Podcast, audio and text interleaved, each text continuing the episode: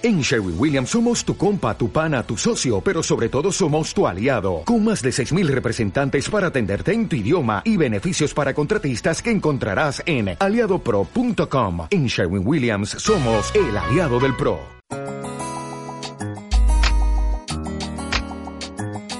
Espacio de Talento.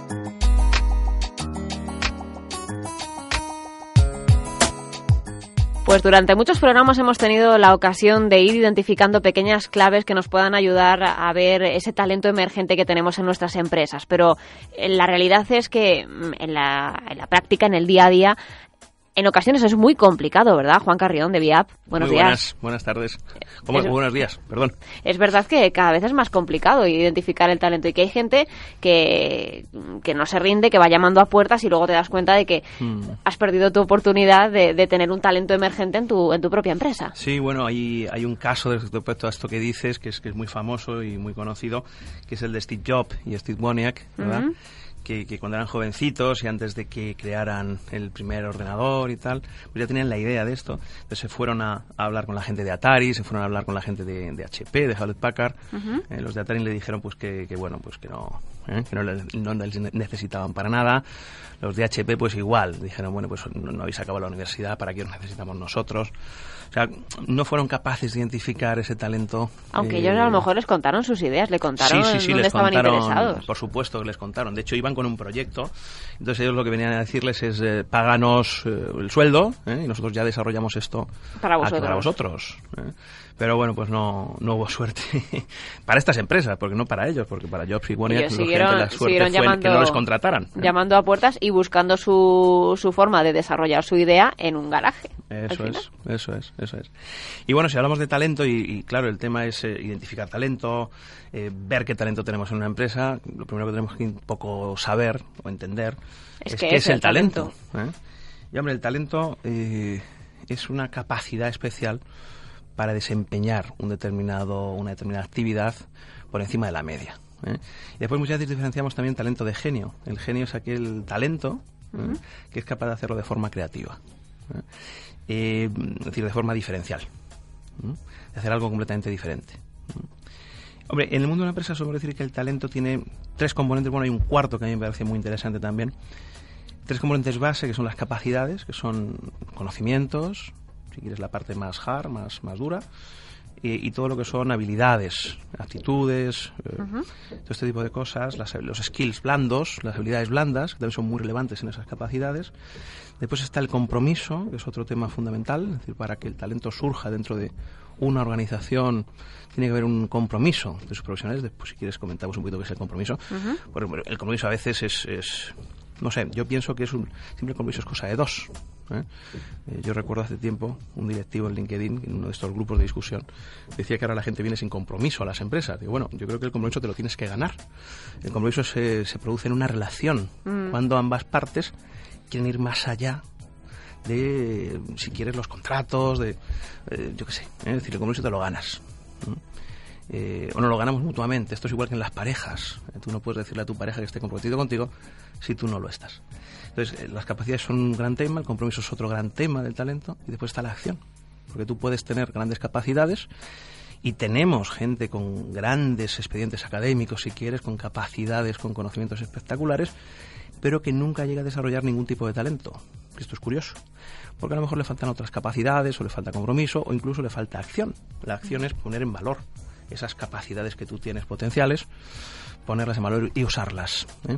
Pero no siempre los profesionales quieren usar sus capacidades dentro de las organizaciones. Esto se va a producir cuando se produzca el compromiso, porque te merezca la pena aportar, contribuir dentro de una organización. Y porque seas arriesgado en muchos casos también.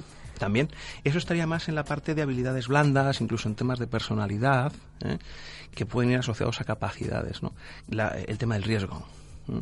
O sea, hay personalidades que por grandes capacidades académicas que tengan, nunca a lo mejor van a desarrollar un gran talento, porque les falta ese punto en su personalidad para poder arriesgar, por ejemplo, ¿no? que es lo uh -huh. que acabas de decir. Esto se produce y esto lo vemos, ¿eh? esto, esto se produce eh, muy habitualmente. ¿vale? Y después el, cuarto componente del talento sería eh, el contexto. Es decir, tú puedes ser, o yo puedo ser muy bueno, o puedo tener un gran talento en la organización en la que trabajo, pero a lo mejor cambio de organización y ese talento no se produce. Es decir, el contexto en el que tú estás inmerso también tiene mucho que decir, porque nuestro talento va a aflorar pues cuando hay un liderazgo adecuado, cuando hay un clima adecuado, cuando hay una cultura adecuada. Decir, Somos animales sociales totalmente. Exactamente. Entonces, si ese contexto social no es un contexto que veamos como positivo, también eh, nuestro talento posiblemente pueda no florecer. ¿eh? Entonces, mm, estos son un poco los cuatro componentes. Y después el gran tema, hoy, yo creo para las empresas es, lo que decías tú al principio, decir, un poco cómo identificar el talento, cómo gestionarlo dentro de las organizaciones. Pero muchas, muchas empresas se han lanzado a hacer matrices de talento. Y esto consiste en segmentar el talento. Normalmente, la mayoría de las grandes multinacionales y empresas no tan grandes, eh, ya en los años 90 empezaron a hacer matrices con dos ejes.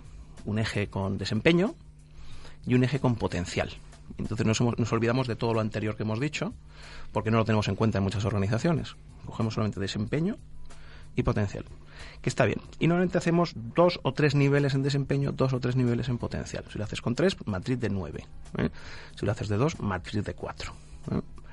Uh, y está bien, puede estar bien. Hay muchas posibilidades más, o muchas variables más, aparte de desempeño potencial.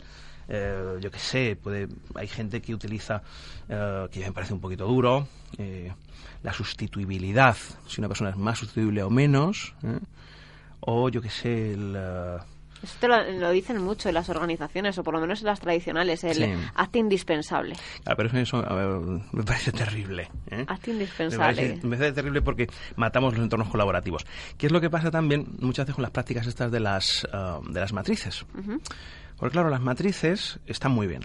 Yo puedo tener toda la organización en una serie de matrices donde voy viendo si una persona es una gran estrella, ¿no? Una gran estrella eh, pues sería una persona de alto potencial con un alto desempeño, uh -huh. ¿eh? incluso una persona con alto potencial y desempeño medio, podrían ser las estrellas ¿no? emergentes en una organización. Podemos tener contribuidores, podemos tener, podemos tener también personas de bajo desempeño, es decir, personas de bajo desempeño y bajo potencial. Es decir, claro, si, si tú ves que esta es una matriz con bajo desempeño potencial, mucho futuro no vas a tener en la organización, ¿no? Eh, esto es el famoso up or out que, que pusieron de moda también muchas organizaciones, muchas multinacionales. Bien, eh, o sea, estas matrices se pueden utilizar y puede ser sano en algún momento dado utilizarlas, siempre y cuando mmm, tengamos mucho cuidado con algunos matices que se han dado a estas matrices, como por ejemplo las distribuciones de desempeño. Uh -huh. Es decir, uh, ponerle estadística a todo esto. Entonces tú eres un manager de una multinacional, tienes a, yo que sé, a 30 personas a tu cargo y tú sabes que cuatro tienen que ir a este cuadrante, cinco a este otro cuadrante en la matriz, otros cinco a este otro y tienes que forzar esa distribución dentro de los cuadrantes. Y esto quizás sea lo, lo menos sano, uh -huh. porque al final nos forzamos, nos forzamos a, a meter en cajitas a personas que a lo mejor, pues, por un lado, podrían no merecerse estar en esas cajitas o... Eh, bueno, o, o, a la inversa, es decir, por, por exceso o por defecto, ¿no? Yo creo que es mucho mejor hacer el desempeño y el potencial sin esas distribuciones forzadas.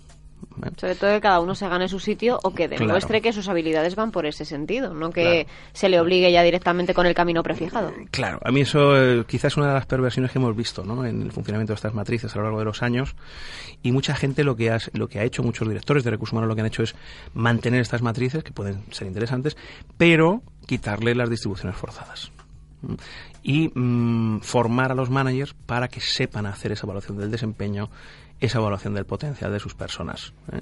y no les obligues a porque mucha gente decía que esto se hace, vamos que esto se hacía esta práctica de las, de las distribuciones se hacía por ejemplo en España porque somos eh, tendemos a ser managers muy paternalistas uh -huh. y a evaluar mm, por encima de lo que la gente se merece y yo creo que si la gente es, es honesta y es capaz de dar un buen feedback porque esto es fundamental también en las organizaciones que te den feedback sea positivo o sea negativo pero es bueno en cualquier caso y un feedback negativo es maravilloso, es un regalo también. O sea, si has hecho algo mal, si algo no funciona, pues vamos a corregirlo, pero pero demos feedback. Pues también quizá muchas veces pasa en España, ¿eh? que no nos atrevemos a hablar y nos eh, y los feedbacks negativos, pues a lo mejor te lo guardas, pero después pasa un año y dices, pues fuera porque esto está muy mal. Bueno, pues podrías haberlo dicho antes, ¿no? O sea, esto deberemos tener feedback más continuados dentro de las organizaciones, que no sean tan cerrados muchas veces. ¿no? no los fomentan, yo creo, también es lo que dices tú, ¿no? Que en ocasiones parece que te van a penalizar. Si tu equipo mm. va mal, eh, la responsabilidad obviamente es tuya, mm. pero... Mm. No, después nos cuesta mucho las evaluaciones del desempeño, ¿eh? Por ejemplo, hay herramientas que están relacionadas con esto, como los, las evaluaciones 360, que realmente son muy interesantes, porque esto es que te evalúe pues no solamente tu jefe, sino tus iguales, y si tienes un equipo por debajo, pues tu equipo también. Y esto te da una foto pues de cómo estás funcionando. Pero en España también nos cuesta un montón, es decir, eh, las organizaciones para poder hacer un 360 tienen que estar relativamente maduras y saber si tú eres el jefe de alguien, si alguien te está diciendo, oye, es que no comunicas todo lo bien que tal. Oye, pues acéptalo y pues mm, a lo mejor no lo hago bien. Eh, esto es muy complicado para nosotros porque somos los mejores en todo siempre, ¿no? O por lo menos mucha gente es así, ¿no? Somos la ¿Eh? selección española. Entonces, pues, eh, bueno, pues si te están diciendo tu equipo que la comunicación es una de tus cositas ahí a mejorar, pues tómatelo en serio, pero a lo mejor es verdad. A lo mejor es verdad. Por mucho que tú creas que mandas 40 mails y, y no sé qué, bueno, pues a lo mejor te están demandando otro tipo de comunicación. Piénsalo, por lo menos dale una vuelta. Esto implica también humildad. ¿Eh? Y yo creo que esto es, es muy importante. ¿no? Y hay organizaciones que están preparadas para hacer este tipo de cosas y organizaciones que no están tan preparadas, y directivos preparados y directivos menos preparados. ¿m? Pero bueno, en cuanto a las matrices, que era un poco el tema central, pues, pues podemos decir que bien, ¿eh? pero con cuidado. O sea, sería un poco mi, mi Y conclusión. cuidado con esas distribuciones forzosas y con la categorización que suponen también para muchos Correcto. empleados. Sí, porque muchas veces también las matrices, bueno, tú sabes que son- lo hablábamos antes, ¿no? Que somos animales sociales Mm. eh, y en psicología social, pues esto es algo muy conocido, la categorización, mm, el hacer grupitos. ¿eh? Entonces categorizamos a la gente y la metemos en un grupo, la metemos en un colectivo. Y es curioso porque nos cuesta muchísimo recategorizar a las personas. Es decir, si tú has, tú has categorizado a alguien en, en- en esta bolsita, nos va a costar mucho cambiarlo de bolsita. Mm, Muchísimo. Además, esa persona va a tener que hacer auténticas maravillas para que le cambiemos de bolsita. Mm, Esto es así. Fíjate, incluso en las evaluaciones de desempeño, también recuerdo que hace años leí un artículo muy interesante, que creo que era un profesor de Harvard, no recuerdo el nombre, y hablaban, por ejemplo, de la diferencia en las evaluaciones del desempeño en las personas que están dentro del grupo y fuera del grupo. ¿Y esto qué significa? Estar dentro del grupo, si tú eres un manager, eh, y tú tienes un grupo cercano, esas cuatro o cinco personas de tu departamento, imagínate que tienes 20 personas en tu departamento, pero tienes cuatro o cinco que son de especial confianza, con los que hablas siempre, con los que comentas la jugada, con los que incluso te vas a tomar copas, eh, esas cosas, eso es estar dentro del grupo, es lo que llamaba este, este hombre estar dentro del grupo. Entonces, mm, lo que venía a decir, eh, y además lo había investigado muy seriamente, es que daba igual casi casi lo que hicieran esas cuatro o cinco personas en su desempeño. Siempre iban a tener un 10 en desempeño. Porque incluso esas- ese grupo de cuatro o cinco personas tenían esa, esa sensación de, objeti- de- de destino común, eh, de objetivos comunes. Entonces el desempeño era, era irrelevante, siempre van a tener un 10. En cambio, a los que no están dentro del grupo, de, de ese manager, les va a costar enormemente tener una buena evaluación del desempeño. Da igual lo que hagan. Da igual lo que hagan. Aunque hagan cosas increíbles, les va a costar. O sea, por eso las evaluaciones de desempeño también son peligrosas, porque están sesgadas. ¿eh? Y porque somos absolutamente categorizadores. Esto es tremendo, pero es así.